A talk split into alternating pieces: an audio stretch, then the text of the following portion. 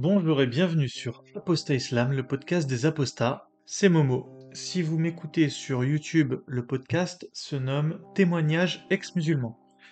Aujourd'hui, épisode 2, partie 2 donc de mon épisode avec mon cher ami Mehdi Hazar pour la présentation de son roman Ramadan.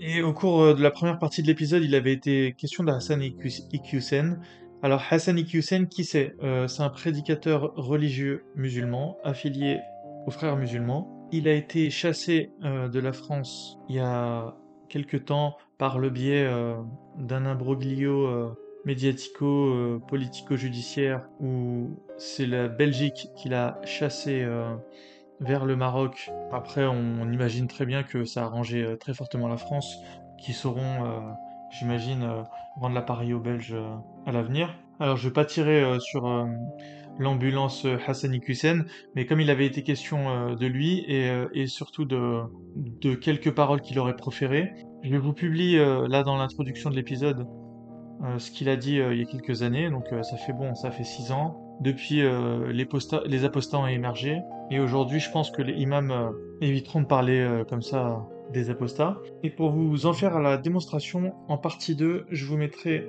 une prise de parole qu'il y a eu euh, dernièrement un imam, un imam qui s'appelle Ismail Mounir, et ça vous permettra de voir un peu la différence entre euh, dans l'évolution euh, du discours des musulmans. Donc comme je l'ai dit à Saint je ne vais pas tirer sur l'ambulance, j'avais jamais parlé de lui, je reparlerai sans doute pas de lui à l'avenir, mais comme on va encore parler de lui pour la deuxième partie de l'épisode, c'est quand même bien que vous ayez le passage en tête dont je l'incrimine, qui est celui où il menace euh, les apostats de l'islam, euh, et, notamment ceux qui prennent la, parole publiquement, de, 12 balles dans la tête, et du peloton d'exécution.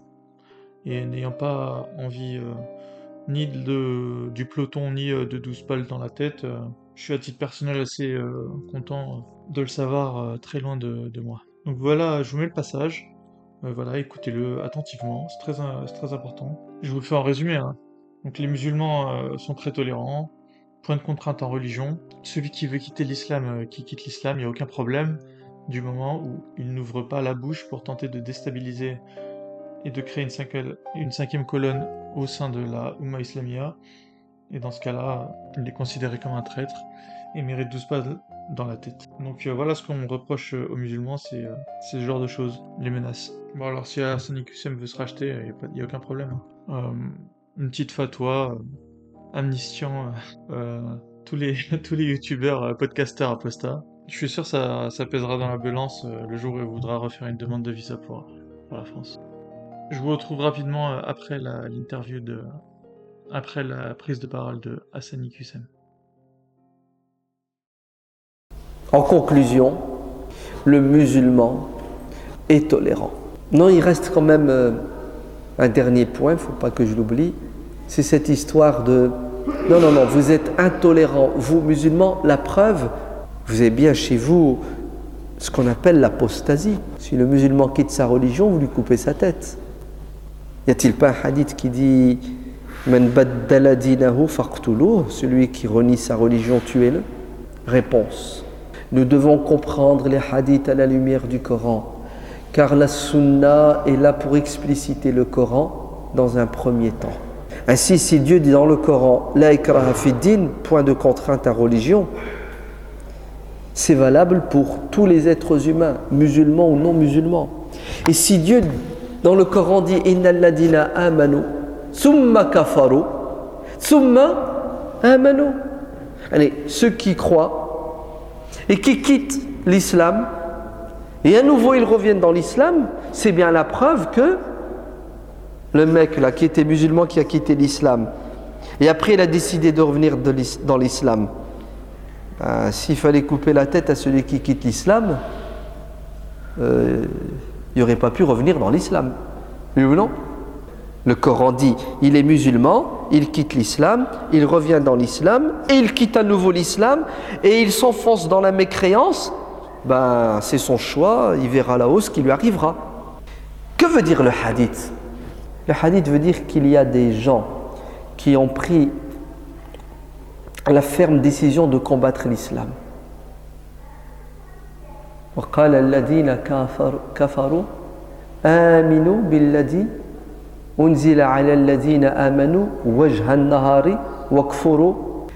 À Médine, il y avait des opposants.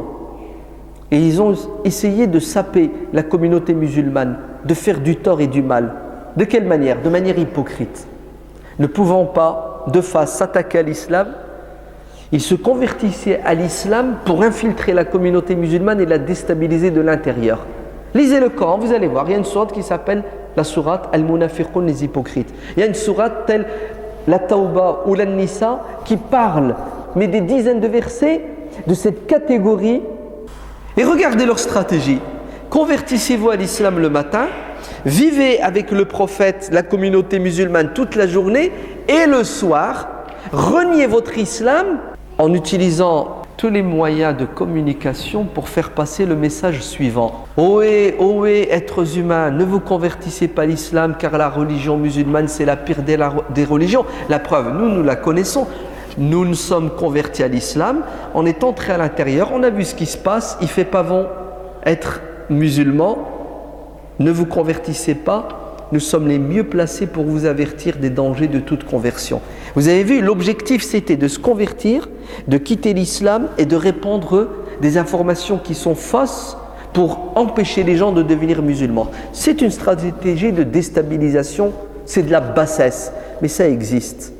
Oui, le prophète sallallahu alayhi wa sallam dira ceux qui s'amusent à faire ça, nous n'allons pas, en tant qu'autorité politique qui gère la ville de Médine, la cité État de Médine, rester les bras croisés. Nous avons le devoir de quoi? De préserver la communauté de ce poison qui est l'hypocrisie. En fait, c'est une cinquième colonne. Non, vous savez qu'est-ce que c'est? Ce sont des traîtres, ce sont des collabos. Et chez nous en France, un traître collabo, on lui met 12 balles dans, dans la tête. Peloton d'exécution. Peloton d'exécution. Donc cette décision est politique et non pas religieuse. Vous entendez? Très bien. Ceci étant dit, il est clair et net, que l'islam c'est une religion de tolérance et d'amour et que notre religion, hamd, a toujours et restera toujours un message de paix et de miséricorde pour l'humanité tout entière. À nous musulmans de nous élever en comprenant la religion comme il se doit et à nous d'exposer notre religion de la meilleure façon. Bon, il est clair et net que Hassan Hussein, c'est pas le boss final euh, de l'islamisme. Il faudrait plutôt regarder du côté de Nader Abou Anas ou Rachid El-Jay, anciennement Abu Daifa, Là, je pense qu'on s'attaquerait à un, tout autre calibre. Sauf que là, il fallait les chercher au Qatar. Et c'est une autre paire de manches. À présent, on peut passer à la deuxième partie de l'interview avec euh, Mehdi, hasard. Et pour vous donner quelques clés euh, de lecture euh, sur, sur ma position de, concernant l'islamo-gauchisme, je définirais ce courant comme l'alliance du Parti des indigènes de la République et du NPA donc euh, grosso modo euh, de Clémentine Autain et, de Boutelja et toutes les personnes qui gravitent autour euh, de ces personnes. Ou si je tentais une seconde définition, je dirais l'alliance entre l'islam politique et la gauche. Les partis les plus proches seraient le NPA, prendrait comme valeur le conservatisme islamique avec le port du voile pour l'illustrer, même si il faut prendre ce sujet de manière très intelligente tellement il a été éculé, comme je disais, des valeurs conservatrices de l'islam, liées à l'anti-impérialisme des militants. Donc un, un, anti-impérialisme en décodé, un anti-américanisme, même si cela couplé au sans-frontiérisme donne pour raison un monde que je qualifierais d'anarcho-islamique. Donc peut-être recréer des sociétés primitives, qui sait, avec d'un côté les anarchistes qui auraient qui vivraient dans des grandes ZAD, et euh, de l'autre côté euh, des musulmans qui vivraient euh, comme au temps du prophète. C'est peut-être leur plan. Donc voilà ce que je, que je qualifierais par islamo-gauchisme. Alors maintenant, qui entre dans cette case d'islamo-gauchiste et qui, qui, qui s'y sent comme un poisson dans l'eau, je pense que ça dépend, ça dépend des périodes, des époques, des personnes. Une personne à un certain moment de sa vie, elle peut, elle peut l'être et puis quitter cette sphère. Voilà, est-ce que quelqu'un s'en réclame vraiment? Je je saurais pas le dire. Et euh, en effet, c'est sans doute, euh, en tout cas maintenant, c'est aujourd'hui, c'est sûr que c'est devenu une insulte. Donc, euh, je ne pense pas qu'une personne de gauche pourrait se revendiquer, revendiquer d'islamo-gauchisme, et c'est plus une insulte qui serait lancée depuis la droite comme l'est l'expression woke. Woke, à l'origine, c'était en effet revendiqué par la gauche, et ça avait déjà toute la connotation qu'on donne aujourd'hui à cette expression de woke. Mais aujourd'hui, les personnes, disons, qui, qui votent à gauche ou qui se conservent, qui se revendiquent des idées de la gauche, ne prendraient plus le risque de se revendiquer woke, elles se revendiqueraient plutôt de la gauche libérale. Donc woke et comme islamo-gauchisme sont aujourd'hui considérés comme des insultes, comme l'insulte extrême droite peut être perçue à droite. Donc si on veut que tout ça, ça arrête, il faut, faut qu'on arrête de, de mettre les gens dans des cases. Et je suis bien d'accord, je, suis bien d'accord avec Mehdi Hazard sur cette question. En tout cas, maintenant, je vous souhaite bonne interview. Et puis, on reparlera tout à l'heure en conclusion d'Ismail Mounir. On analysera ce qu'il a dit sur les apostats. Et je tenterai de conclure également sur ce que j'ai pensé de l'interview avec Mehdi Hazard. Euh, mais du coup, IQSM, est-ce que c'est islamophobe que de parler de sa traque? C'est quand même une personne qui a qui a proféré des menaces de mort à l'encontre des, des apostats. Donc euh, toi, en fait, euh, en fait, selon IQSM, t'es un traître. En c'est très facile. Non, mais c'est très facile. Non, mais je te, je te parle d'une personne qui t'a menacé de mort, euh, IQSM. Mais non, c'est pas parce qu'en fait, ce, sont des bêtises. Tous les jours, moi, je peux trouver des paroles, de, des menaces de mort sur tout et rien, sur les réseaux sociaux, sur ça. Parce qu'en fait, on sait que ce que, ce que vont en retenir en fait l'opinion publique. Et ça, bah, ils vont retenir voilà que islam problème. C'est pas, pas plus compliqué que ça. Hein. Le problème, il viendrait pas aussi des musulmans. Si Hassan et Qsem avaient été euh, un peu plus bienveillants, les caméras, elles n'auraient pas eu de, de grain à moudre. On comprend. Le problème, il part, de, il, part bien de. C'est un, orthodoxe. C'est un orthodoxe. Donc, si tu vas voir un juif, un juif, orthodoxe, il va te dire des horreurs comme un musulman orthodoxe, comme un chrétien orthodoxe. On donne à, mort les, à mort leurs apostats Non, mais est-ce qu'il a, bon, est qu'il a dit ça tu vois? Et ensuite. Ah oui, il l'a dit. bah écoute, euh, part du principe qu'il l'a dit, parce que pour les auditeurs, je mettrai le passage euh, en description. Donc, euh, part, de ce principe-là. Ok, on peut très bien trouver en fait euh, des choses répréhensibles chez énormément de gens. Par exemple, l'Église, l'Église catholique. Tu vois, mm-hmm. il y a l'ouvrage de Frédéric Martel, Sodoma. D'accord? Donc ça, tout ça est documenté. Il y a des milliers, peut-être même des millions d'actes euh, pédophiles. On n'en parle pas. Tout ça est documenté. C'est pas juste une intention d'avoir un acte pédophile. C'est euh, avéré, c'est prouvé. C'est la justice est passée par là. Donc, qu'est-ce que, si on voulait sur ce jeu glauque de, euh, c'est plus, il est plus méchant qu'un tel, est-ce que un acte envers un enfant criminel est-ce que c'est plus grave qu'une intention, une parole dans une mosquée de faut brûler les apostats Pourtant, on n'en parle pas. Non, je suis d'accord. Ah non, moi, je suis, d'accord. Tu vois? En fait, c'est la, la pédophilie, c'est le, le, pire des crimes.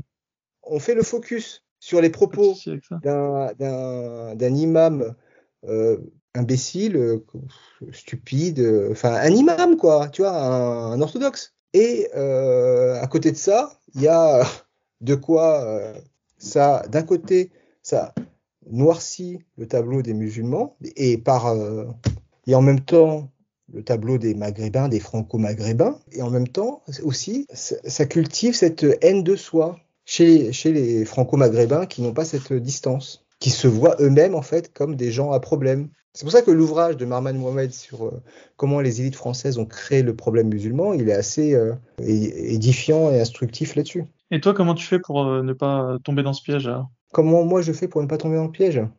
En fait, je crois que j'ai eu un peu de bol dans mon parcours. C'est que un de mes premiers jobs, c'était enquêteur à médiamétrie. Donc je faisais du, relevé d'audimat. Et donc ça m'a permis mhm. de, de comprendre la mécanique des médias et comment ils agissaient pour capter notre attention. Et après, ça est assez grotesque bah, c'est toujours en fait euh, la peur qui le duplique, euh, que ce soit avec euh, le terrorisme, les, le chômage, la guerre.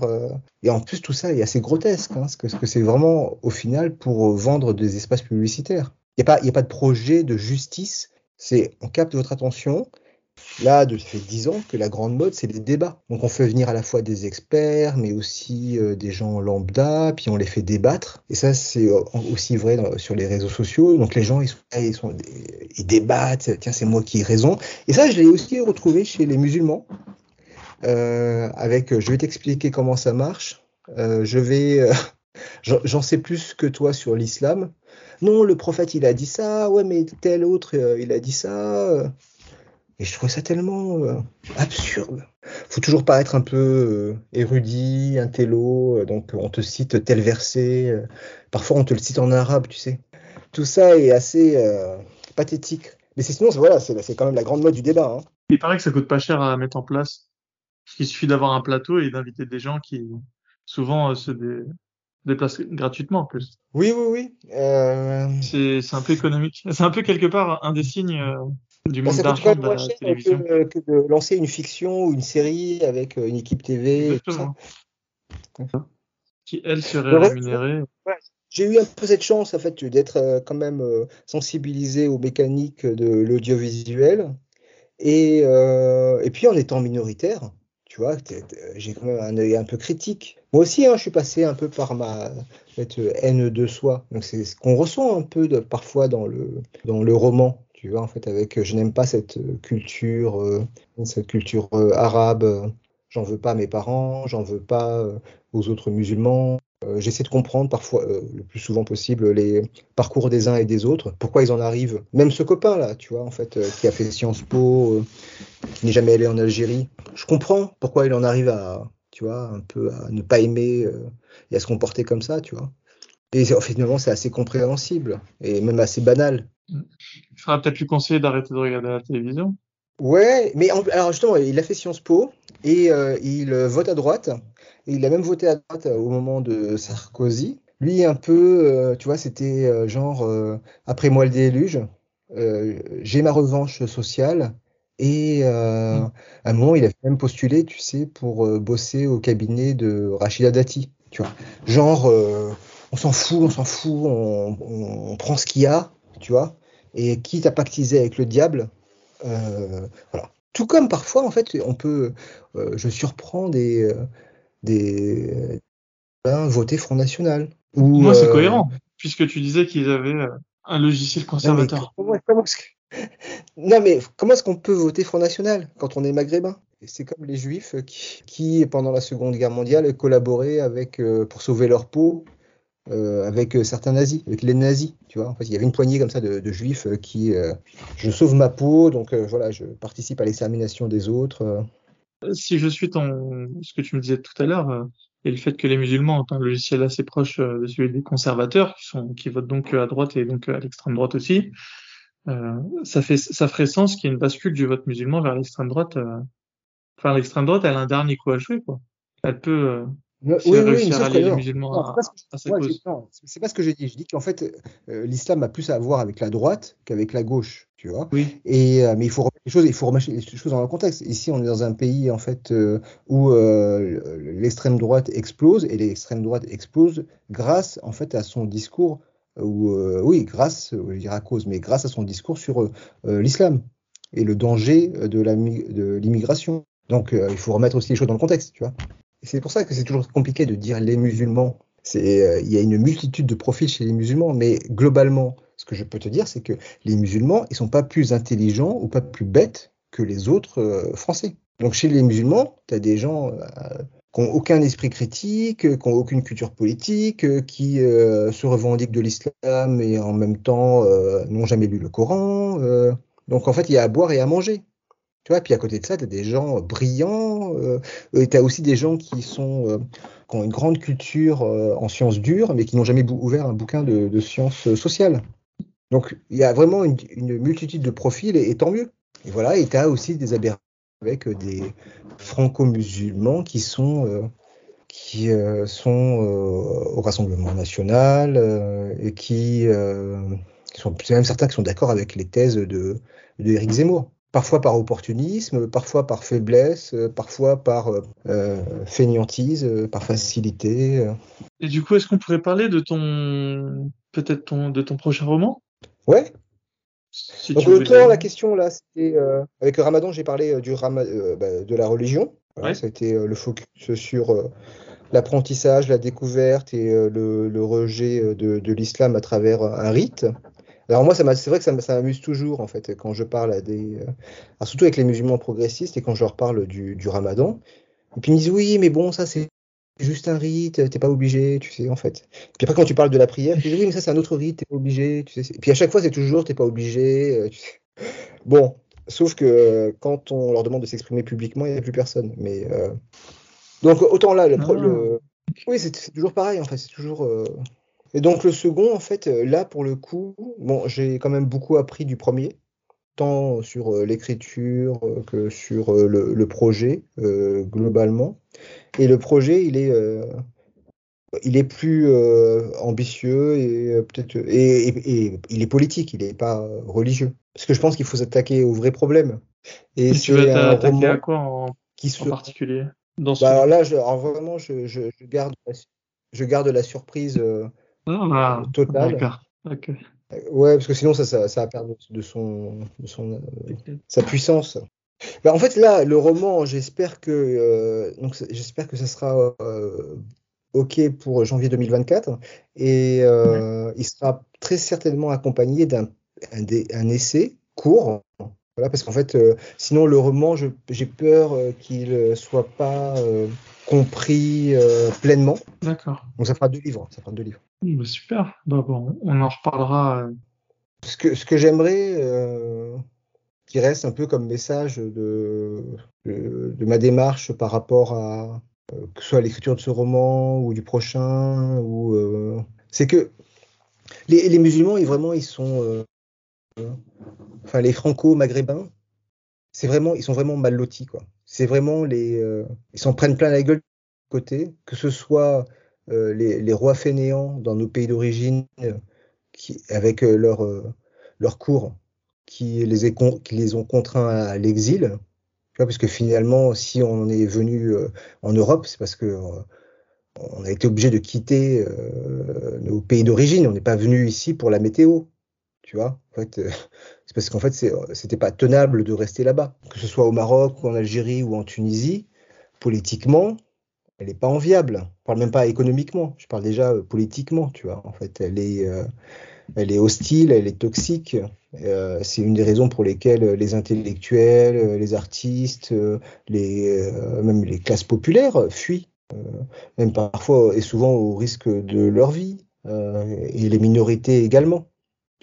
Donc, on fuit ce, pays-là en espérant construire un avenir euh, digne euh, ici. Je mon père, quand il est venu en France, il a bossé dans les mines. Il n'est pas venu pour se retrouver avec les pieds en éventail devant la télé. Tu vois, il faut bien se rendre compte de ce que ça veut dire bosser dans une mine. Vois, c'était pas, c'est pas l'éclate, tu vois, pour un peu plus que le SMIC. Et puis après, de la mine, il est parti dans une fonderie. Et puis de la fonderie, il est allé, il a fini, il a fini sa carrière comme manutentionnaire. Euh.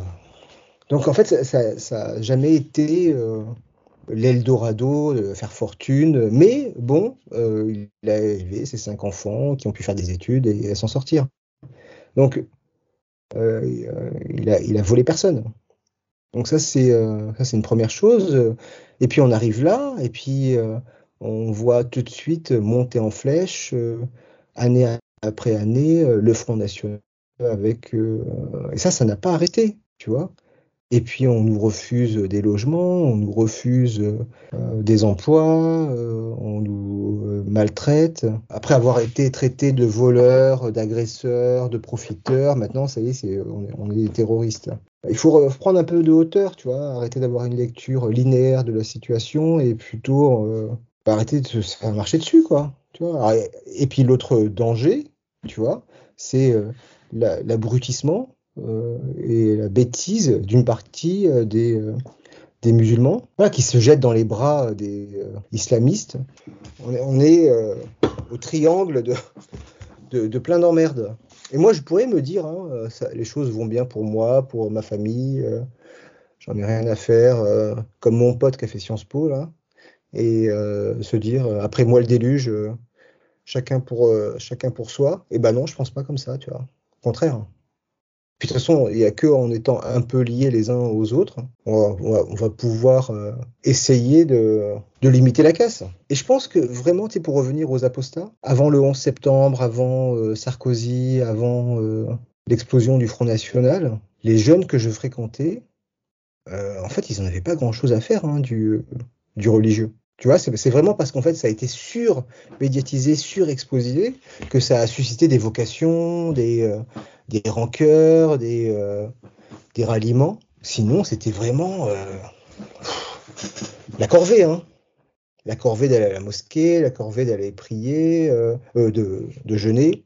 Ça n'intéressait pas grand monde pour comprendre le phénomène, tu vois, c'est important de, lire euh, Gustave Lebon avec euh, la psychologie des foules ou euh, René Girard sur le mimétisme. La psychologie, la psychosociologie, elle nous éclaire beaucoup sur les comportements des foules. Si demain, en fait, on arrête de parler de l'islam dans l'espace médiatique, tu vas voir, en fait, les, les jeunes filles, elles vont abandonner le voile les unes après les autres. Hein. En fait, le meilleur conseil pour, pour ceux qui veulent lutter contre l'islam, c'est d'arrêter d'en parler, en fait.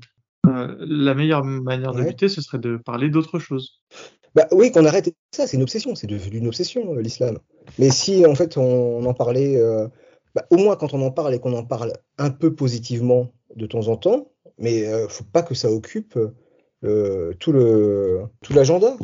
Est-ce qu'on en a parlé positivement toi et moi ce soir? Moi, je pense que j'ai apporté quand même une peut-être une touche un peu, peu nouvelle par rapport au podcast aux autres témoignages. Je suis pas en train de dire qu'elle est meilleure. Je, pense que juste qu'elle est un peu nouvelle ou euh, je j'ai pas eu l'impression d'avoir euh, entendu euh, beaucoup de, de solidarité, tu vois, vis-à-vis des, des franco-maghrébins lors des précédents témoignages. Il y avait beaucoup de soi, beaucoup de rancœur, de... et c'est le témoignage. Tu vois, le témoignage, euh, on est dans l'émotion, on est dans le sentiment, on n'est pas dans le, la, dans le recul sociologique. Mmh. Mais en même temps, je dis ça, et en même temps, moi j'ai pris un pseudonyme, tu vois. Je, pour le prochain roman, en fait, euh, et la réédition du, de Ramadan, euh, ce sera mon vrai nom. Mais à l'époque, euh, j'ai quand même pris des précautions parce que j'étais quand même assez lucide sur le contexte qui était explosif. Et euh, par la suite, ça m'a un peu raison parce que j'ai vu était arrivé à, à, Samuel Paty. Mais là encore, il faut recontextualiser. Je veux dire, il y a, euh, quand on parle de, de l'islamisme en France, c'est une poignée d'individus. Et quand on les observe, c'est quelques zigotos, tu vois, qui passent à l'acte. Parfois des adolescents. On n'est pas, c'est pas du tout la même euh, mécanique ni logistique que le groupe Wagner. Il faut remettre les choses en, contexte. Tu vois, tu vois de quoi je parle quand je parle du groupe Wagner? Les, Russes euh, qui sont en Afrique. Oui, voilà, c'est ça. Euh, je veux dire, les, terroristes dont on parle, tu as vu ceux qui ont organisé le Bataclan, c'est 10 zigotos se sont déplacés en métro, euh, qui n'est pas du tout dans des logiques guerrières avec. Euh, ils ont fait des crédits CTLM pour acheter des, des Kalachnikov. Enfin, tu vois, on est vraiment sur du, euh, du criminel, certes. On n'est pas sur des logiques de, guerre, des logistiques de militaires et tout ça. En fait, il faut remettre un peu les choses. on n'est pas chez les talibans. Et c'est ça qui est terrible. En fait, même un enfant, même un adolescent, tu vois, qui se gargarise de YouTube, de, de propagande, voilà, c'est très facile pour lui prendre un couteau et euh, de me faire la peau. Mais il ne faut pas criminaliser toute une population, tu vois, de 5 millions euh, de franco-musulmans, parce qu'en fait, il y a 5, euh, débiles potentiellement criminels qui menacent. Mais eux aussi, en fait, hein, ils sont d'une certaine mesure encouragés par l'hystérie médiatique c'est un peu la, prophétie euh, autoréalisatrice, hein, tu sais. Genre, à force d'en parler, bah, comme Bourdieu, Bourdieu disait, euh, le stigmate crée le comportement. À force de stigmatiser une population, eh ben, il y a des passages à l'acte. Ok, donc si, si, si, je reviens à ce que tu dis, euh, en tant que personne isolée, on, a à craindre, nous, voilà d'autres membres isolés des musulmans. Par contre, c'est pas une raison nécessaire pour pour entrer dans des politiques d'hystérie collective. Oui, puis c'est en fait c'est ça, c'est des actes isolés. Mais tu sais, je sais pas si tu as connu le, le il y avait un magazine qui s'appelait le Nouveau Détective. Euh, enfin, je, je connaissais, mais j'avais pas les moyens de, de me le payer, donc euh, parle-nous. Non, mais à l'époque, il, il, y avait les kiosques dans les supermarchés. En fait, il n'y avait pas besoin de l'acheter. Tu pouvais l'ouvrir et le. Et là, en fait, tu as en fait euh, euh, en une, mais dans toutes les pages. Il a tué sa femme après avoir tué sa grand-mère. Il a retiré les, les, yeux de ses enfants. Il a enterré ses enfants avec ses chiens. C'était que et tout ça été vrai. Et, si tu veux, c'est comment capter l'attention avec euh, du crime. Et ça marche. Et les gens répètent ça, en fait. Euh, et bien sûr qu'il y a des criminels, bien sûr qu'il y a du passage à l'acte, et qu'il faut, quand même prendre quelques précautions. Moi, je publie euh, ce, livre-là à un moment où c'est explosif. Si je l'avais publié euh, dans les années 90, euh, j'aurais très, très probablement pris mon, mon vrai nom. Tu vois, mais entre-temps, il y a eu CNews, euh, BFM, Éric Zemmour, l'affaire du voile. C'est CNews qui rend la. En partie, en danger. Non, mais je parle de l'hystérie, de l'obsession. Oui, mais de de le fait que tu pas que t'aies pas donné ton vrai ton vrai nom.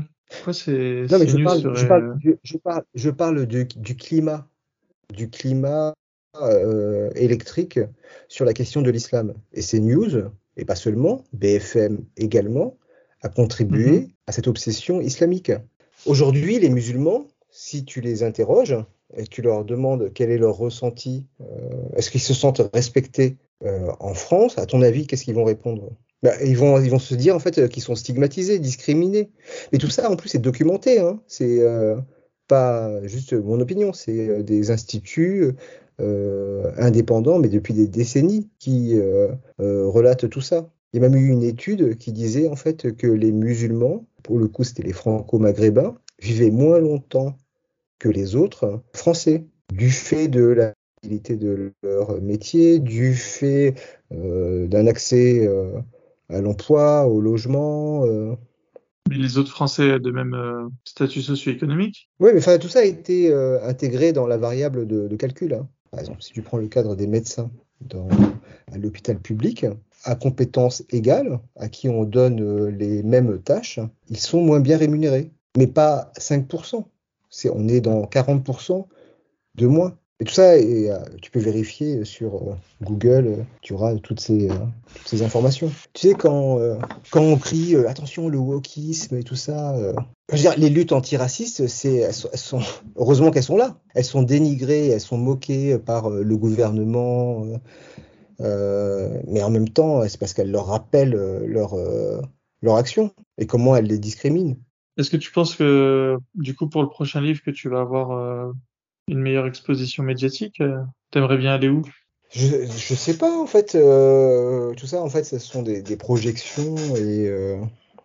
Non, mais là on est entre nous. Euh... Je peux te dire. Je peux te dire. T'aimerais bien, être, bien être accueilli chez qui Moi, moi, moi, moi, moi j'aimerais bien. je peux te donner une liste longue comme le bras d'endroits où j'aimerais bien aller. Tu vois, moi, je voulais être à, à, accueilli par Arte. J'ai été accueilli par Arte. J'ai été super fier. Ouais. Donc non, non, moi j'ai des objectifs en tête.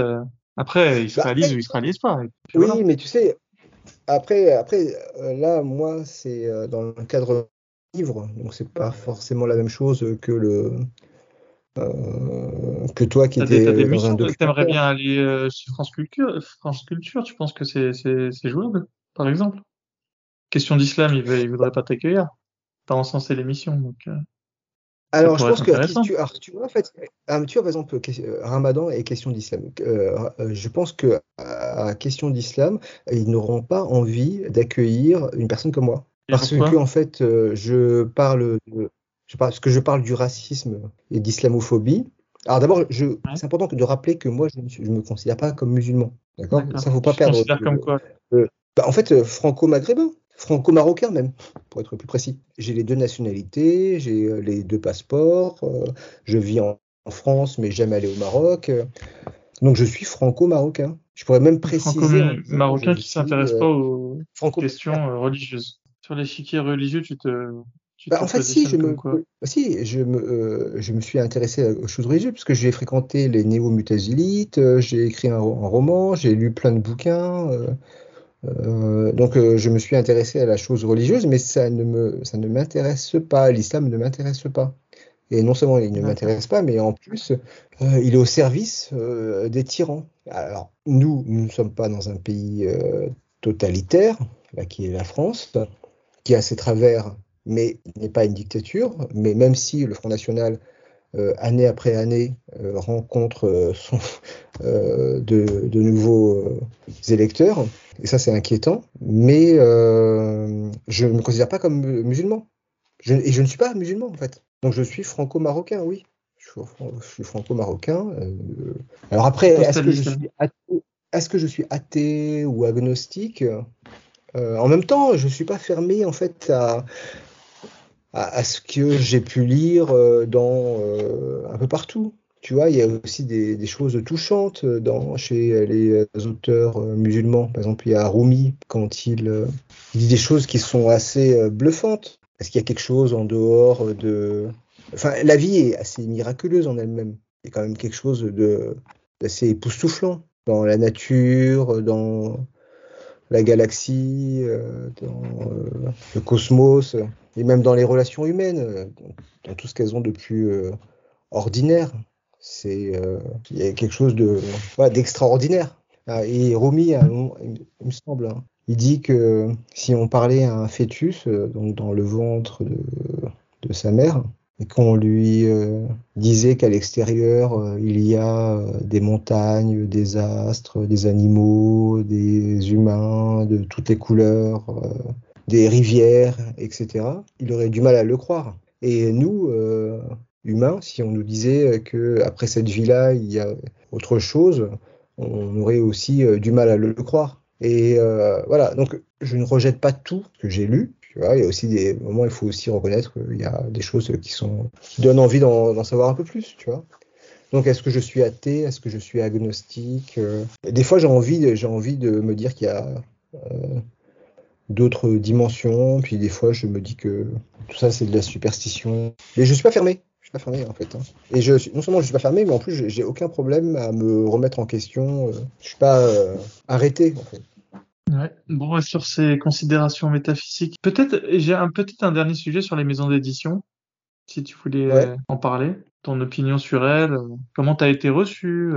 Eh ben, en fait, euh, alors moi, je t'ai dit en fait tout à l'heure euh, que le sujet est vraiment euh, sensible. Donc, il y a beaucoup de maisons d'édition, qui, enfin, il y a deux maisons d'édition importantes parisiennes qui étaient partantes pour le, le publier, puis qui sont ravisées. Donc, je pense qu'elles ont se sont dit, c'est peut-être craignos, et elles sont revenues sur leur engagement. Donc après, il y a. Qu'est-ce qui les a dérangés à ton avis? Non, parce qu'en fait, euh, bah, les lecteurs, ils s'en rendront compte quand ils le, liront, parce qu'en fait, quand même, euh, vais pas. Même si c'est, euh, j'ai pris un. Le personnage, c'est un enfant qui devient un adolescent et un jeune homme, mais parce que qui dit finalement des choses assez, parfois un peu catégoriques, tu vois, sur la religion.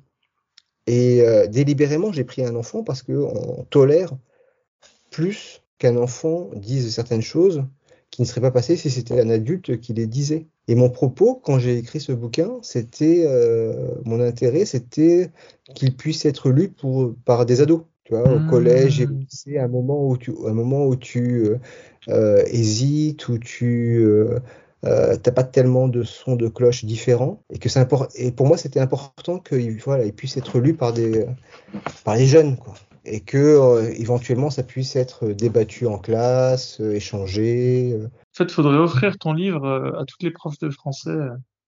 Ouais, à un moment j'avais pensé ça. Je me suis dit tiens, ça, serait, c'est le bouquin qu'il faut lire. Moi, c'est le bouquin.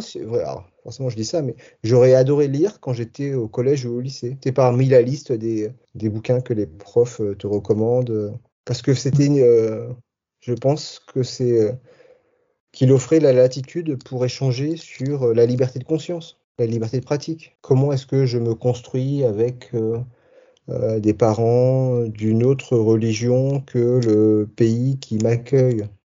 Tout en moi m'éloignant bah, de la classe sociale de, mes parents. Même si tout ça est assez à relativiser, parce qu'en fait, je, dis que je m'éloigne de la classe sociale de mes parents, et en même temps, mon père, il est retraité au Maroc, il vit dans une énorme maison au soleil, euh, avec femme de ménage. Euh. Ça va, pour, pour Donc, un dominé, il s'en sort pas trop, pas trop mal. oui, mais tu vois, c'est euh, un peu le revers de la médaille. Et à quel prix? Parce qu'en fait, il a pu acheter cette maison bah, pas cher, parce que c'est un pays pauvre, euh, qu'il a une retraite de je sais pas combien, moi, de 1300 euros. C'est pas non plus énorme, mais là-bas, ça permet d'être, euh, de vivre dignement. Par contre, s'il était resté ici, il s'en sortirait pas. Je donne des, des, chiffres très terre à terre hein, pour bien rappeler en fait que c'est euh, euh après une vie euh, bossée à l'usine. Mmh. Espérons que nous on s'en sorte mieux avec la retraite à 70 ans. bah, ce qui, moi, ce qui m'inquiète, c'est que ce que je, je remarque, c'est qu'en fait, le, le, système se libéralise un max. C'est on appauvrit l'hôpital public, on appauvrit l'école. Euh, là, le système des retraites progressivement euh, dirige vers euh, les pensions de retraite privées. Enfin, on devient des Américains, tu vois. On devient vraiment, vraiment des Américains. L'économie suberise. Et c'est un pays, les États-Unis, en fait, où c'est le, droit du plus fort. Donc, si t'es pas l'ingénieur qui bosse à, San Francisco, bah c'est chaud quoi. D'où l'importance des études. Hein. Il faut continuer à le marteler. Hein. Du coup, sûr. vous, avec tes, vos frères et sœurs, vous avez eu la chance de, de faire des études supérieures. Oui, enfin, en il fait, y a quand même une forme de, il y a quand même une forme de d'ascenseur social. Tes deux parents, ils étaient illettrés, ils sont arrivés en France. Ton, ton père a travaillé dur. Ta mère, elle a Ouais. élevé cinq enfants. Euh, Ouais. voilà, aujourd'hui, il, aujourd'hui, il est au Maroc, il est au soleil. Et puis, Oui, mais euh, en puis fait, vous, oui, mais nous on pense vous, pas. vous on avancez dans pense- la vie. Oui, mais si mon père était resté en France, en fait, il s'en s'en est pas sorti. Et moi, je pense pas que à moi, je pense globalement. Tu vois, je pense en termes de sûr. société. Tout le monde ne peut pas sûr. être ingénieur. Et la société n'a pas besoin que d'ingénieurs. La société a besoin de caissières, de chauffeurs routiers, elle a besoin d'ouvriers, elle a besoin de livreurs. Tu vois? Donc on peut pas se dire, euh, euh, je pense qu'à ma gueule. Et puis euh, ils ont qu'à faire des études et, et tout. Et euh, là encore, euh, les sciences sociales. Le, il a fallu six générations aux Français de souche pour sortir de la Mm. pauvreté. Nous, en fait, on, on s'en est un peu mieux débrouillé, tu vois, parce que c'est comme l'histoire du téléphone portable en Afrique. On n'a pas eu, ils n'ont pas eu besoin de passer par le téléphone filaire. Ils sont passés directement, en fait, de, de rien au téléphone portable. Mais euh, pour ce qui est de la progression sociale, en fait, euh, c'est long. Euh, Ce qu'on apprend en sociologie, la base, c'est que très souvent, l'ouvrier, son enfant, reste ouvrier et que la progression se fait sur du très long terme. Ouais. Tout le monde n'a pas d'appétence à faire des études. Hein. C'est pas si grave, que ça. Moi, je connais des personnes qui sont très fortunées et qui n'ont pas fait d'études. Ce serait un bien mauvais conseil que de déconseiller les études. Non, je pense que c'est important de d'avoir un, un minimum, mais euh, après, euh, il y a aussi plein de gens qui font des études et qui. euh, moi, je connais plein de gens en santé qui ont des bacs plus 5. Je vais pas dire qu'ils gagnent, gagnent mal leur vie, mais c'est pour la région parisienne, c'est pas grand-chose. Ouais. Si tu veux, tu, tu as, il y a plein de gens qui ont des un ou voire deux masters et ils gagnent moins de 2000 euros par mois. Bah, 2000 euros mois en région parisienne, c'est pas. euh, donc le diplôme ne protège pas de la précarité, ne protège pas, euh, ne t'assure pas de faire, euh, de constituer, constituer un patrimoine. euh. Non, c'est que le début de l'aventure. Ouais, et enfin, et quelle avant- Bah, en fait, c'est aussi là, tu vois, le problème de la libéralisation de l'économie. Tu vois bien en fait que les prix de l'immobilier, ils sont devenus excessifs. la spéculation, elle est partout. Même sur l'immobilier, c'est euh, se loger. euh, le- la première nécessité, euh, c'est devenu un enjeu pour la bourgeoisie qui, qui spécule même sur ça, tu vois. Bon, on devait parler de mon bouquin, on n'a pas temps parler du, du livre que ça, mais Attends, on peut finir quand même sur ton bouquin. hein, bah. ouais. Donc en fait, le livre, il est toujours disponible sur Amazon. Là, en fait, il est retiré. euh, donc comme je change d'éditeur, il n'y a plus que les tirages d'occasion mais souvent ils sont en bon état et du, et du coup moins chers. donc il est sur, il est sur Amazon hein, pour ceux qui le, le veulent le lire. Est-ce que tu as prévu une sorte de, de dédicace dans une librairie? Bah, J'avais fait, à l'époque, j'avais fait. Pour ton, pour ton deuxième surtout au festival. Euh, ah, mais ça, je verrai avec la maison d'édition, en fait. Mais comme ça sera mon nom, mon vrai nom, en fait, euh, oui, oui, oui j'aurais pas de difficulté à, le, en faire la promotion. Ben, génial. Euh, on attend, on attend ça de... avec impatience. Du coup, ça sera à la fin de l'année. Je t'enverrai un mail, ouais, pour t'informer. Et toi, tu écris un livre? Non, non, non, non, moi je laisse des spécialistes. J'écris pas de livre. J'écris ma propre autobiographie et c'est déjà, déjà suffisant. Mais ça, c'est pour moi et pour mon fils. Ah d'accord, c'est pas un projet en fait euh, d'édition? Non, non, absolument pas. Non, je sais pas sur. Euh, je, je veux pas écrire. Euh, si, si j'ai si j'écris un livre, ça veut dire que je soutiens une position. Ouais, ce que je, ce que je voulais te dire, c'est que moi, je t'ai découvert sur, avec le documentaire sur Arte et je t'ai trouvé vraiment super courageux hein, quand même. Hein, tu vois, parce que euh, de montrer. Tu vis en région parisienne, oui, c'est ça, oui, parce qu'on s'est vu à Paris. Euh, donc, euh, de montrer son visage. parce qu'en fait, le, musulman lambda, pour moi, il n'est pas un problème, mais c'est la petite poignée d'individus, tu sais, qui sont dangereux. Quand Ramadan il a été publié en 2019, j'ai reçu beaucoup de, de, messages de jeunes sur Facebook on ne voyait pas leur visage. Ils mettaient des, profils, euh, des photos bidons. Et ils me demandaient qu'ils aimeraient me voir euh, euh, pour que je leur dédicace mon livre. Et moi, je le voyais comme un, comme un piège. Donc, je n'y allais pas. Mmh. Ça faisait, je trouvais ça trop louche, tu vois, en fait. De... Donc, toi, en fait, quand je t'ai vu en fait, sur Arte, en fait, dire, témoigner, voilà, c'est vrai que ça m'a. D'abord, ça m'a un peu donné un peu confiance en moi. Et, et en même temps, c'est vrai que j'étais assez de, ton courage. Ici, je, suis content de, de, savoir que, que je t'ai aidé à, à, prendre ton courage à deux mains toi aussi et, à te joindre. Et, toi, comment tu, comment tu gères ça, en fait, cette peur? Où, où elle est passée, en fait euh, Non, elle n'est pas passée, elle est diffuse, mais j'essaie de pas trop y penser. En fait, tu as parfaitement raison avec euh, l'histoire de la répétition, mais je pense que ça s'applique aussi pour nos pensées. Plus on, plus on pense à quelque chose, et plus on a tendance à, à en faire une obsession. Du coup, euh, vu, que je connais cette règle, eh ben, je l'applique à moi-même pour euh, les choses désagréables. Donc, euh, la menace qui pèse sur moi, bah, je la, j'essaie de pas y penser.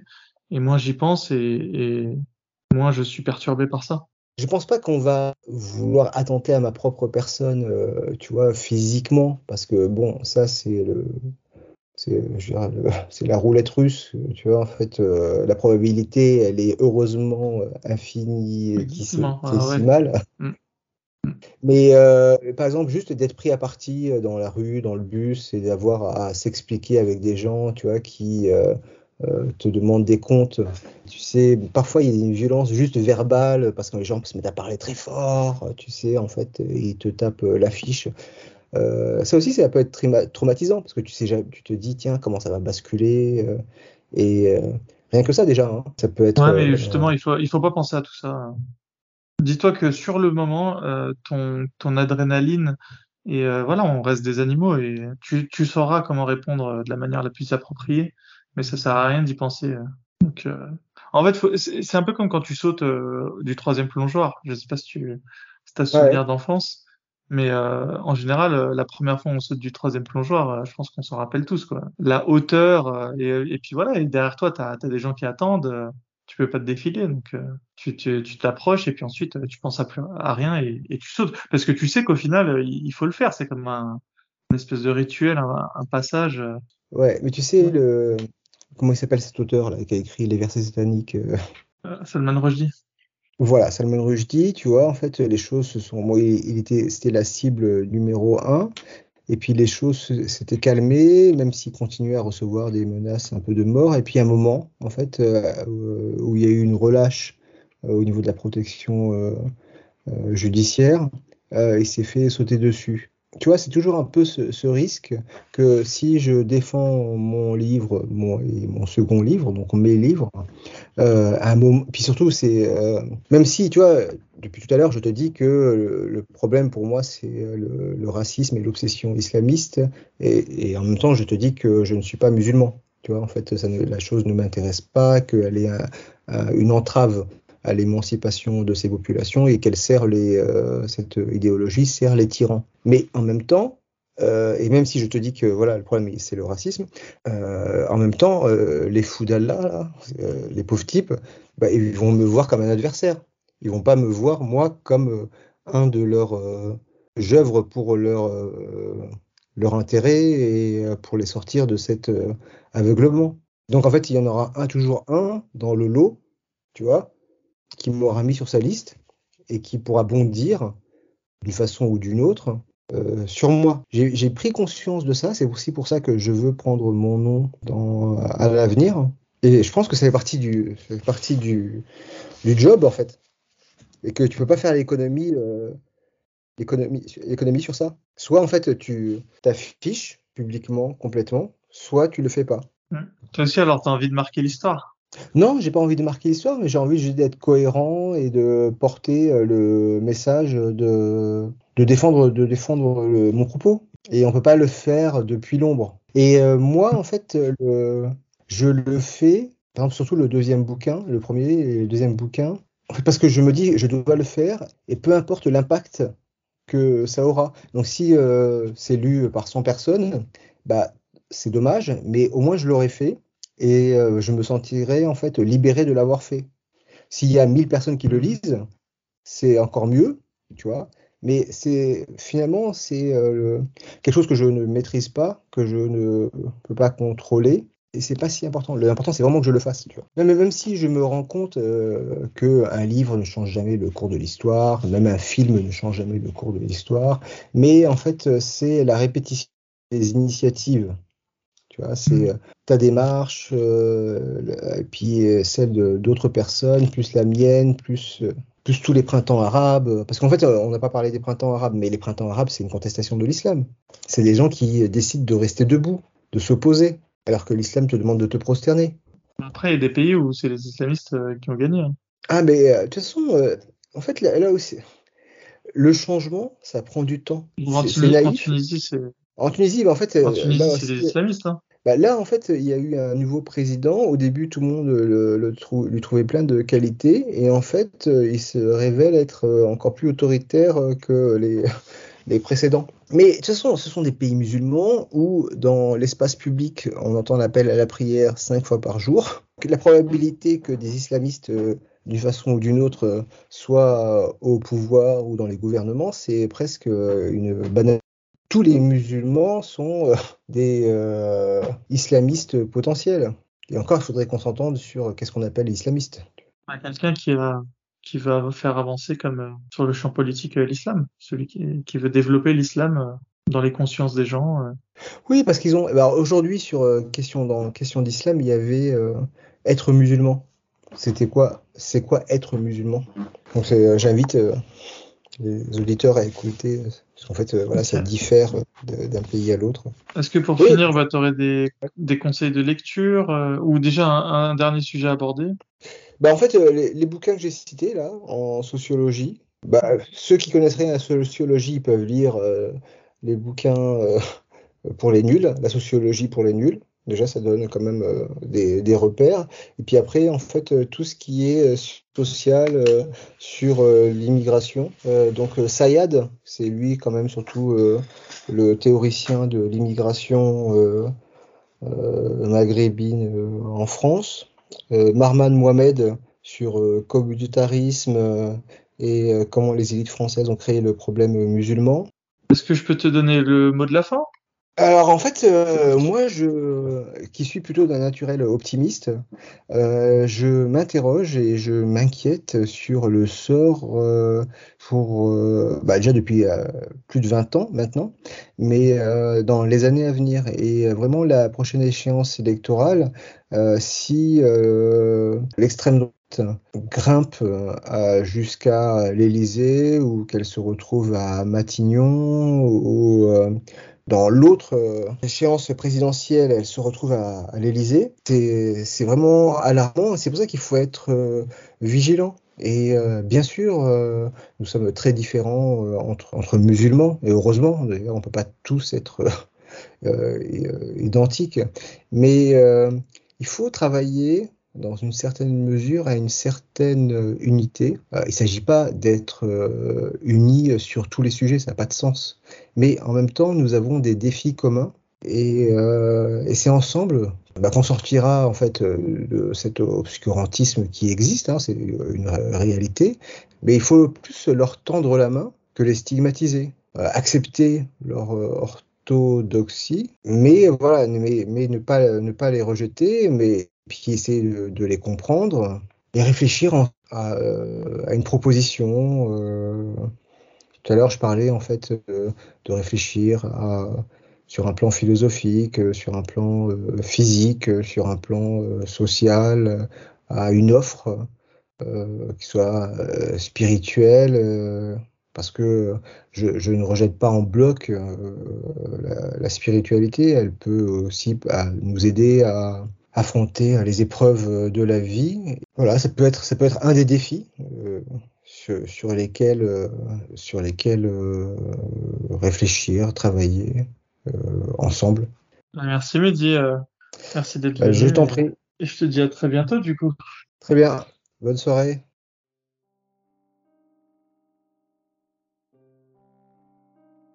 Merci d'être allé jusqu'au bout de cet épisode et merci à Mehdi euh, d'être venu présenter son livre sur le podcast et surtout nous avoir présenté sa pensée. Évidemment, il y a beaucoup de choses euh, à dire sur ce qu'a dit Mehdi. Je pense que Mehdi reviendra pour euh, présenter son nouveau livre à la fin de l'année. Et pour l'anecdote et pour la petite blague, tapez Mehdi Hazard, roman Ramadan résumé sur ChatGPT et vous allez voir que ChatGPT va vous répondre quelque chose qui est totalement absent dans la pensée de Mehdi. En fait, euh, ChatGPT a inventé euh, un résumé du livre de Mehdi, mais euh, en reprenant un peu les, narratifs musulmans sur le ramadan, qui sont une période de partage, d'union chez les musulmans. Donc il y a vraiment un gros problème avec ce logiciel, et à mon avis, s'il est utilisé avec légèreté, ce qui est d'ailleurs le cas de, de la plupart des utilisations de ChatGPT, à mon avis, ça peut être un logiciel à l'avenir qui peut être très dangereux. Parce qu'il faut imaginer un, jour où certains livres seront plus forcément disponibles et où les gens vont euh, taper euh, résumé de tel ou tel euh, livre, je sais pas, dans 20 ou 30 ans, et où on ne pourra pas se procurer le livre en papier. Et, c'est possible que ChatGPT change le sens de, de, certains livres à l'avenir et que personne ne se rende compte. Enfin, ça, c'est vraiment une petite crainte que j'exprime sur ce logiciel. Sinon, euh, Mehdi, bah, j'ai beaucoup de questions. Je vais essayer de reprendre les thèmes principaux qu'il a, qu'il a, qu'il a enclenchés. Je vais essayer d'y répondre de manière un peu plus fournie. Et d'ailleurs, si je conclus autant sur Mehdi, c'est parce que contrairement aux autres euh, interviewés, je pense que Mehdi va bientôt bah, s'exposer publiquement, euh, donner son avis. Donc, je pense que c'est quand même bien que Mehdi puisse écouter ce que j'ai à dire sur lui. Et puis, en fonction, bah, fasse ce qui, ce qui va avec tout ça. Alors, j'ai vraiment tout d'abord noter que Mehdi, il était atteint de quelque chose euh, de peut-être la génération d'un peu avant moi, je pense qu'il doit être un peu plus vieux que moi, et euh, il est très atteint par le racisme institutionnel. Alors c'est aussi évidemment euh, le constat qu'a fait le Parti des indigènes de la République, et je suis sûr plein d'autres mouvements d'extrême gauche, c'est qu'il y aurait vraiment un racisme institutionnalisé d'État. Alors à quel niveau est-ce que ce serait organisé ou alors c'est simplement que les hautes institutions de l'État sont peuplées de personnes racistes pour euh, une raison qui devrait donc euh, s'expliquer de manière euh, sociologique. Dans tous les cas, ce racisme ensuite redescendrait en cascade vers la, dans la population et surtout sous le biais des médias qui prolongerait quelque part la, la vision raciste du gouvernement. Donc moi, le problème que j'ai avec cette théorie, c'est que Déjà, il n'y a pas de complot établi, euh, voilà, où on pourrait retrouver un document. Et, ensuite, euh, j'ai vraiment la sensation que c'est vraiment du ressenti. Moi, personnellement, j'ai vraiment grandi dans une cité du 93. Euh, j'étais au cœur de des endroits qui aujourd'hui sont taxés, décriés comme étant des, lieux de bavure policière ou en, tout genre, et où le racisme institutionnel pourrait régner. Et moi, je l'ai pas du tout vécu de cette manière-là. Donc, à partir de quel moment moi, euh, mon expérience vaudrait moins que celle de Mehdi, sauf si Mehdi adosse sa propre expérience, évidemment, à des, des, faits collectés. Mais dans, dans ce cas-là, euh, moi aussi, je peux, très bien sortir des, des, des choses qui prouveraient que la France n'est pas raciste. Je vais vous donner une anecdote.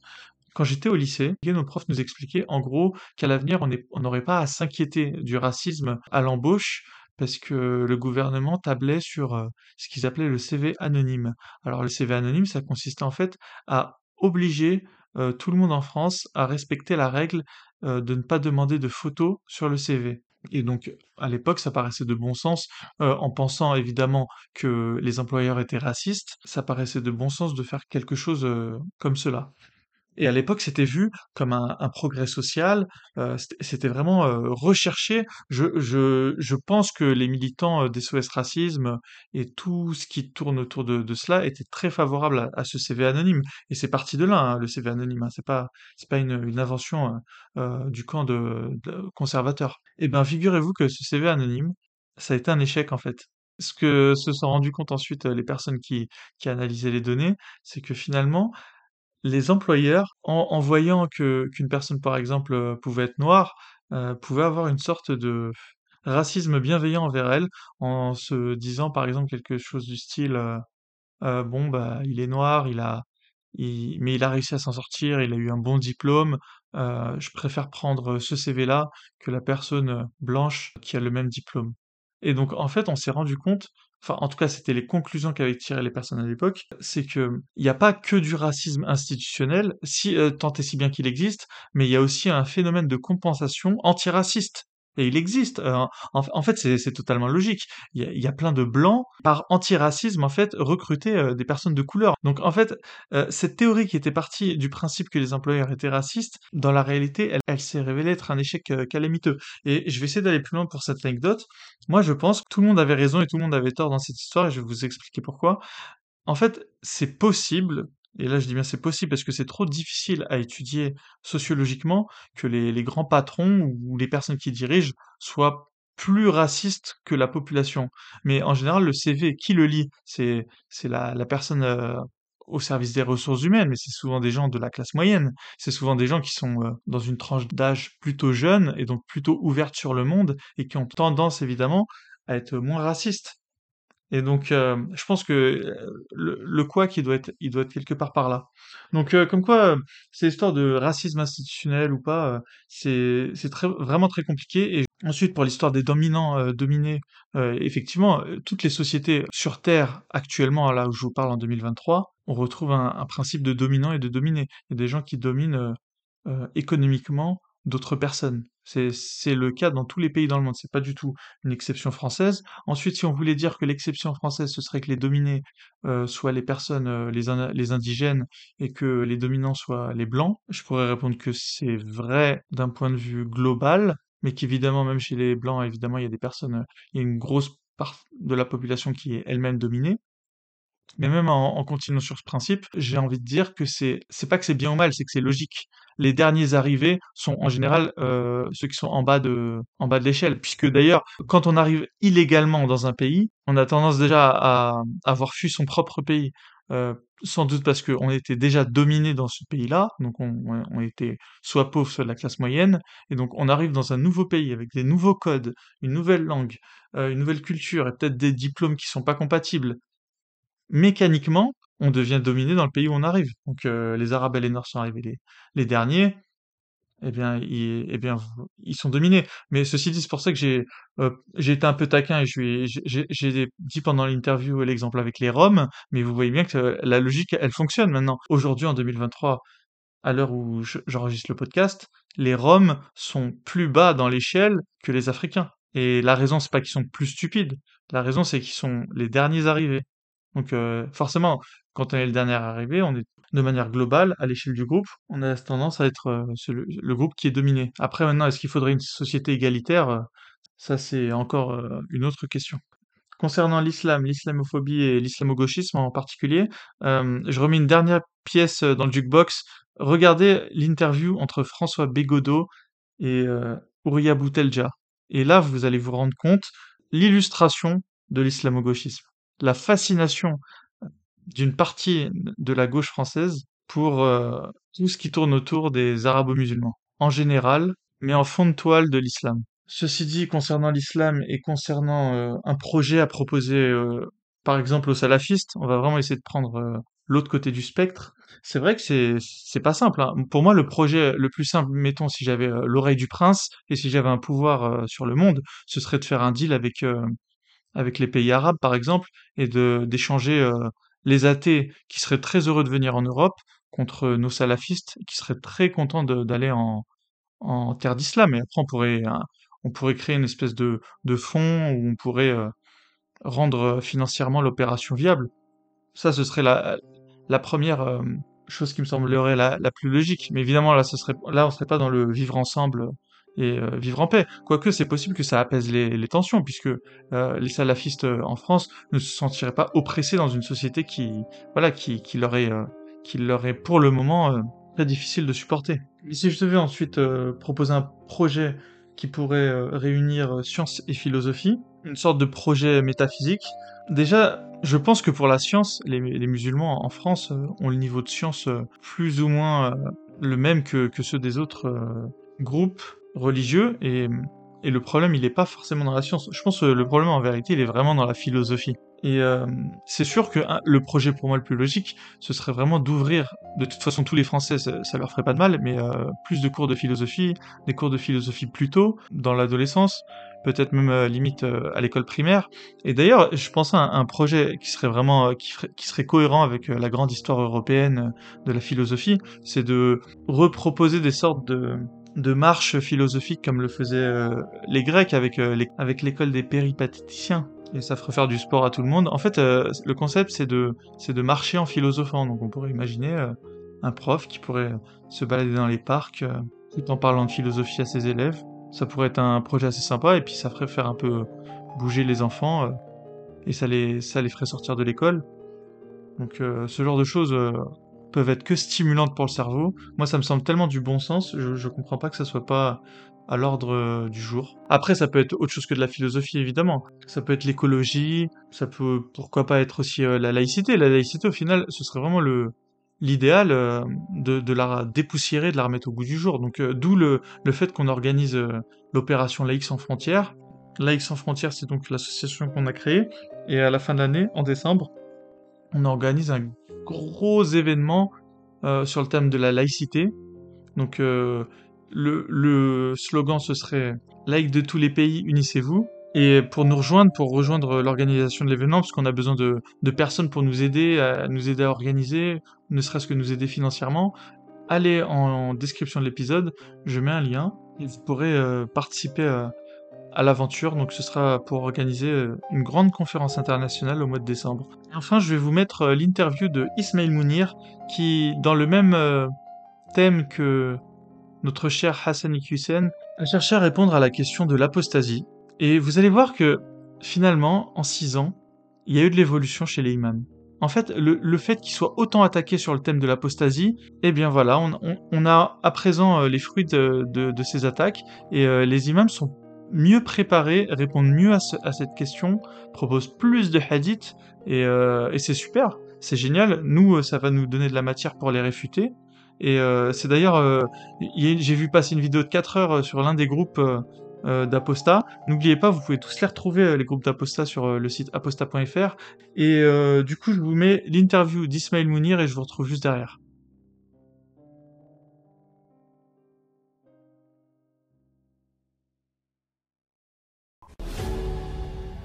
Au-delà de l'émotion que ce genre de questions peuvent susciter chez les musulmans qui aiment l'islam, qui aiment le Coran, qui aiment le prophète et qui considèrent que l'islam est une religion d'amour et de miséricorde, j'aimerais rappeler quelque chose d'essentiel. J'ai un profond respect pour la liberté de conscience et la liberté de croire ou de ne pas croire, parce que je considère que le Coran est très clair sur la question. Point de contrainte en religion. Que celui qui veut qu'il croit et que celui qui veut qu'il mécroit. Ou dans un autre verset, si Allah avait voulu, tous ceux qui seraient sur la terre seraient croyants. Est-ce à toi de les contraindre à devenir croyants? Mon attitude face à ce phénomène est plutôt de chercher à comprendre ce qui se passe. Et la première chose que j'ai envie de dire, c'est que ceux qui quittent l'islam le font parce qu'ils ont eu une expérience négative en tant que musulmans. Donc venir les insulter, les menacer ou chercher à les violenter n'a aucun intérêt en plus d'être complètement en contradiction avec les valeurs du Coran. Ce que j'aimerais dire, c'est qu'il ne faut absolument pas qu'on fasse d'amalgame. Tous ceux qui quittent l'islam ne sont pas forcément manipulés ou instrumentalisés par des groupuscules d'extrême droite qui cherchent à détruire l'islam. Je pense pour ma part que la plupart des gens qui quittent l'islam aujourd'hui le font sincèrement. D'ailleurs, le point commun qu'on peut trouver entre les différentes personnes qui quittent l'islam, c'est qu'ils ont vécu une expérience négative en tant que musulmans, et cela les a amenés à développer une vision négative de l'islam.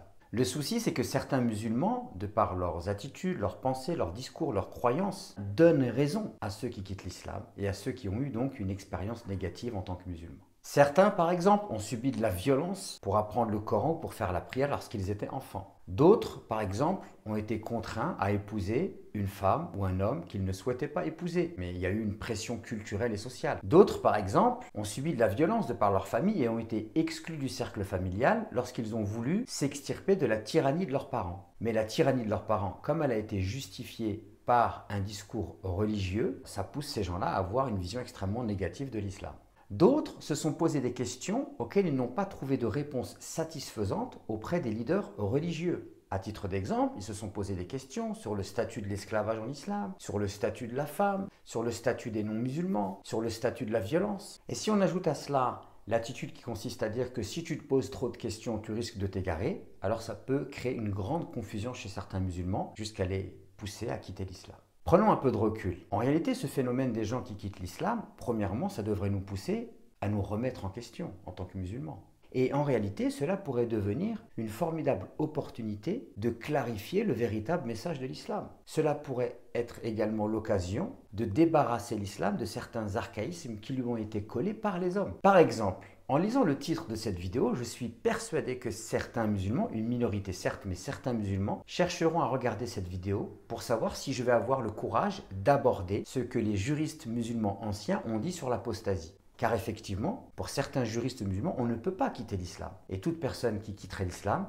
devrait être exécutée. Vous vous rendez bien compte que cette opinion et ce point de vue est en contradiction totale avec les versets du Coran que j'ai évoqués au début de la vidéo. Et vous vous rendez bien compte également que ce genre d'avis et de positions qui sont attribués à l'islam, finalement, donnent raison aux apostats. Je réaffirme avec force que c'est complètement en contradiction avec le Coran. Regardez par exemple le verset 137 de la sourate 4. Dieu nous dit, ceux qui ont cru, puis sont devenus mécréants, puis qui ont cru de nouveau, et sont redevenus mécréants. Donc qu'est-ce qu'on a ici? On a des gens qui étaient croyants, qui sont devenus mécréants, qui sont redevenus croyants et redevenus mécréants. Si une personne, lorsqu'elle quitte l'islam, elle devrait être exécutée, alors elle ne pourrait pas revenir à la foi. Et ce verset-là est en contradiction totale avec la position qui consiste à dire que celui qui quitte l'islam doit être exécuté. Un deuxième exemple tiré du Coran, c'est l'histoire du changement de Qibla.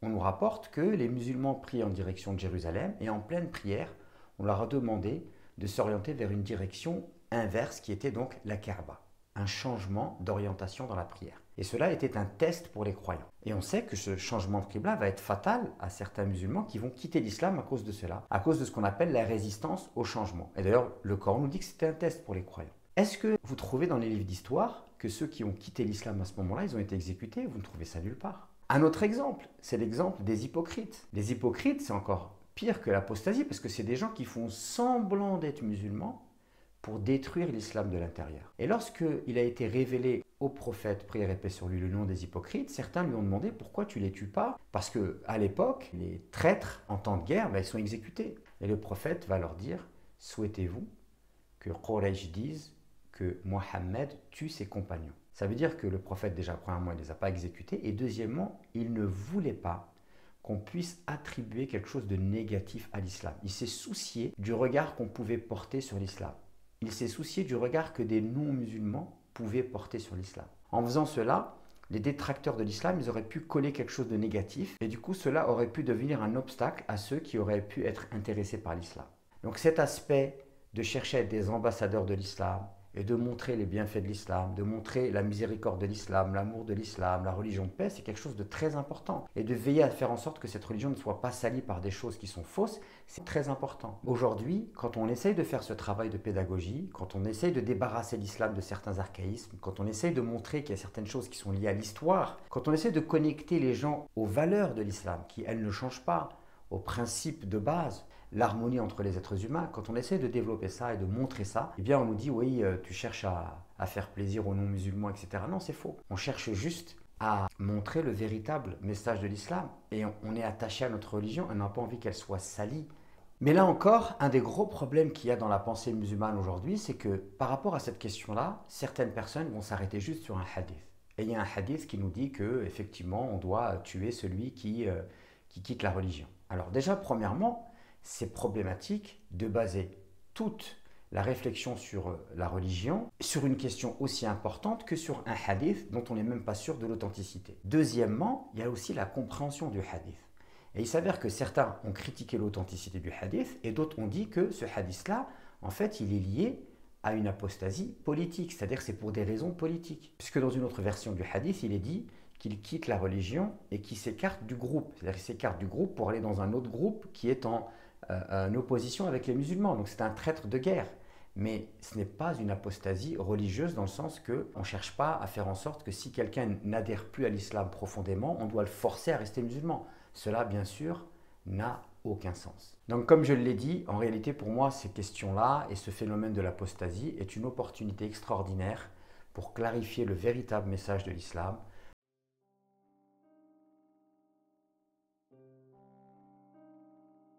Comme vous pouvez le constater, en quelques années, euh, et par rapport euh, à ce qu'avait dit Hassan Iqsem sur les apostats, le discours des imams a quand même euh, bien évolué. On sent beaucoup plus de bienveillance. Je serais même tenté de dire que Ismail Mounir est sans doute sincère en fait. Hein. Il a une croyance, il a une foi en l'islam. l'islam dit des choses horribles au sujet des apostats, et lui en fait il il est coincé entre deux feux. D'un côté sa croyance et de l'autre peut-être sa raison, sa rationalité. Peut-être que lui-même est, est déjà contaminé par euh, l'esprit euh, occidental, l'esprit de euh, tout ce qui tourne autour de la liberté de conscience, et donc ils doivent composer avec. Et c'est peut-être aussi pour ça que les imams sont d'excellents communicants, parce que le fait que l'islam soit tellement difficile à défendre, ça pousse les personnes qui, qui croient en l'islam et qui doivent ensuite s'en justifier à vraiment pousser très loin leur talent de rhétoricien et c'est vraiment ce qu'on constate euh, avec euh, le texte d'Ismaïl Mounir. Alors je vais quand même revenir rapidement sur ce qu'il a dit, sur le fait que ce qui est très important pour lui et dans l'islam selon lui, c'est que lui aurait euh, beaucoup de respect pour la liberté de croyance, mais on pourrait, on pourrait le démontrer, mais euh, l'islam est à l'opposé de cela. Et ceci dit, si lui est vraiment pour euh, la, liberté de conscience, bah, qu'il fasse le travail de, de, nous démontrer en quoi l'islam euh, est favorable au fait que les gens peuvent croire à tout ce qu'ils veulent dans un État islamique. À lui de nous en faire la démonstration, et on sera heureux de, de l'écouter, ensuite évidemment de, de réfuter ses arguments. Et évidemment, il a mis le doigt sur quelque chose qui n'est pas un point faible de, de l'apostasie, mais qui est, on va dire, une attaque facile, c'est le fait qu'on ait eu une expérience négative. Évidemment, si on avait eu une expérience positive tous euh, de l'islam, euh, je pense que certains apostats n'auraient pas fini apostats. En effet. Mais euh, on a beaucoup d'autres raisons qui sont des raisons tout simplement rationnelles et logiques de quitter l'islam. Moi, personnellement, même si j'ai eu une expérience négative de l'islam, ça m'a, c'est pas ce qui m'a fait quitter l'islam. Au moment où je quitte l'islam, c'est le moment où j'étais plutôt apaisé dans mon islamité et dans ma vie, et c'est simplement un moment où j'ai décidé de, de, me replonger dans les textes et que j'ai constaté par ma logique que rien n'allait dans cette religion. Mais ceci dit, euh, je, lui, je lui donne un demi-point pour, euh, pour cette attaque facile, mais euh, voilà, elle a le mérite d'être lancée et puis elle est recevable. C'est vrai qu'on a souvent une, une expérience négative de l'islam quand on est apostat, mais j'ai envie de dire, et c'est à quel moment où Ismail Mounir remet en cause lui-même ce qu'il dit? Il dit que peut-être certaines personnes ont eu une mauvaise expérience au niveau du fait d'être forcé à faire la prière, mais ça c'est quelque chose que l'islam indique. C'est indiqué dans la sunna que, que l'enfant qui refuse de faire sa, sa prière peut être frappé par ses parents. Donc euh, moi, je, je, l'attends aussi alors euh, dans ce cas-là euh, à remettre en question sa religion et à nous faire la démonstration en quoi ces archaïsmes doivent être supprimés ou en tout cas sont nuls et non avenus. Et encore une fois, c'est à lui, c'est à lui de, de, de, faire la démonstration. Parce que nous, la démonstration, on l'a faite. Apparemment, elle n'est pas reçue euh, comme viable euh, pour les imams. Donc, à eux de nous faire la démonstration. En quoi euh, frapper son enfant qui refuse de faire la prière peut l'amener à avoir une expérience positive de l'islam. Je, je laisse nous expliquer ça. Et c'est lui qui le dit. Hein. Il a envie de clarifier le véritable message de l'islam. Alors, il le fait pas du tout dans ce passage, mais euh, la balle est dans son camp, euh, clarifions euh, le véritable message de l'islam et sous-entendu clarifions le véritable message de l'islam dans le traitement qui est fait des apostats par exemple. Ça serait je pense pour tous les apostats quelque chose de très intéressant, un exercice vraiment très intéressant à étudier. Parce qu'évidemment, le problème d'Ismail Mounir, en voulant clarifier, entre guillemets, le message de l'islam, c'est qu'il va s'attaquer indirectement à toutes les écoles juridiques et à tous les anciens grands savants de l'islam qui, eux, étaient unanimes sur le fait que l'apostat devait être condamné à mort. C'est ça le problème. C'est comme si moi, de beau matin, je commençais à vouloir euh, remettre euh, en question, euh, je sais pas moi, les plus grands philosophes du Moyen Âge il m'était venu à l'esprit de, réfuter des, philosophes qui aujourd'hui sont plus ou moins considérés comme des piliers de la philosophie. Je, sais pas, Spinoza, Kant.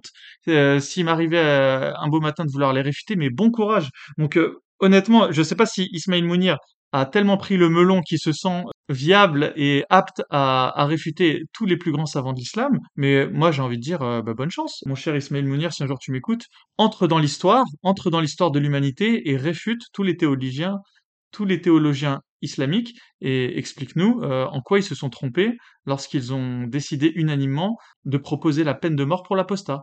évidemment, euh, Ismail Mounir reprend le même exemple qu'avait pris Hassan Iqsem sur les croyants qui, qui deviennent mécréants, qui redeviennent croyants. Donc euh, pour lui, ça invaliderait le fait que l'apostat est mis à mort.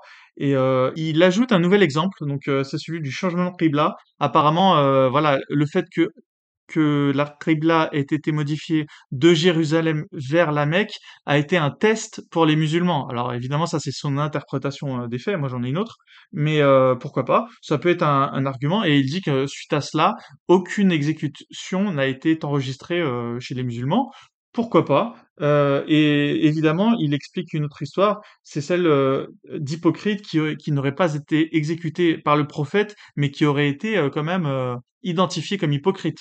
Donc, euh, sous-entendu, le prophète connaissait des hypocrites au sein de sa communauté, euh, entre parenthèses des apostats du coup, et ne les aurait pas fait exécuter. On reviendrait ensuite, euh, du coup, dans la théorie de Hassan Iqsem qui expliquait lui aussi, c'est vrai, que euh, l'apostat euh, simple, on va dire l'apostat non revendicatif, n'a pas à être exécuté selon la, jurisprudence islamique. C'est là où finalement il revient quand même à petits pas vers la théorie de Hassan mais il le fait de manière très très subtile, et on pourra pas lui en vouloir du coup par la suite, c'est quand il explique que le hadith qui dit que celui qui quitte l'islam doit être exécuté, et où il nous explique ensuite que ce serait peut-être de l'islam politique, pour faire clair, euh, un apostat qui déciderait de rejoindre le camp d'en face, par exemple à l'époque, euh, qui déciderait d'aller euh, rejoindre la ville de la Mecque, qui était encore hostile à Médine à, à cette époque. Et là, par contre, voilà, là il est très ambigu et il ne dit pas que là la peine pour l'exécution ne doit pas être appliquée.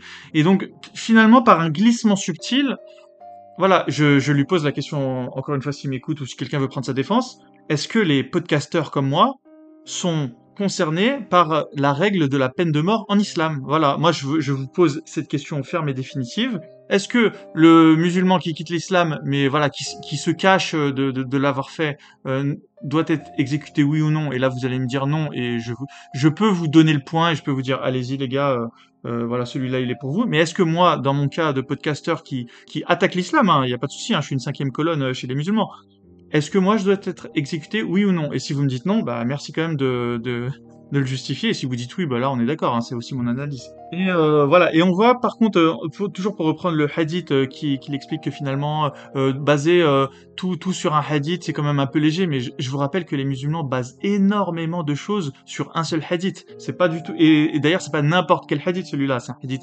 sahih de Al-Bukhari. Je vous rappelle qu'en Arabie Saoudite, si vous vous aventurez à dire qu'un hadith sahih d'Al-Bukhari n'est pas viable et caduque, ça peut, par un glissement très rapide, vous vous amener à avoir des problèmes avec les autorités locales, qui pour elles, les hadiths sahih sont, sont, font partie euh, des piliers euh, de l'islam. Et c'est un peu sournois ce qu'il dit quand il dit que c'est le seul hadith sahih qui parle de l'apostasie, c'est faux, il y en a d'autres. C'est le problème. C'est vrai que c'est le hadith qu'on qu sort le plus souvent, parce que c'est le plus facile à retenir, mais il y a d'autres histoires d'apostasie où les apostats euh, finissent exécutés. Donc voilà, pour euh, Ismaël Mounir, ce que j'ai de lui. Euh, en tout cas, merci euh, Mehdi encore une fois d'avoir participé à l'émission. J'espère qu'on te reverra pour ton prochain livre. N'oubliez pas de, de, vous abonner à ma chaîne, mais il n'y a pas que moi. N'oubliez pas d'aller sur aposta.fr et aller découvrir les nouvelles chaînes des apostats et des apostates maintenant, voilà, qu'elles nous ont rejoints dans l'aventure.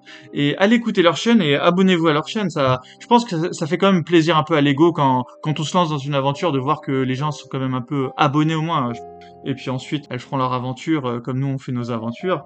Mais au moins on se sent poussé par une communauté, donc euh, voilà, prenez prenez un peu de votre temps, allez vous abonner à leur chaîne, ça leur fera plaisir. En plus je sais que voilà si vous si vous êtes allé jusqu'au bout de l'épisode, c'est que c'est que ça, ça, vous intéresse le monde de l'apostasie, donc il y a, a qu'une seule manière de de nous remercier, c'est de vous abonner, voilà. Et en tout cas, bah, merci d'être allé jusqu'au bout de l'épisode. Et euh, je vous dis à très bientôt. Prenez soin de vous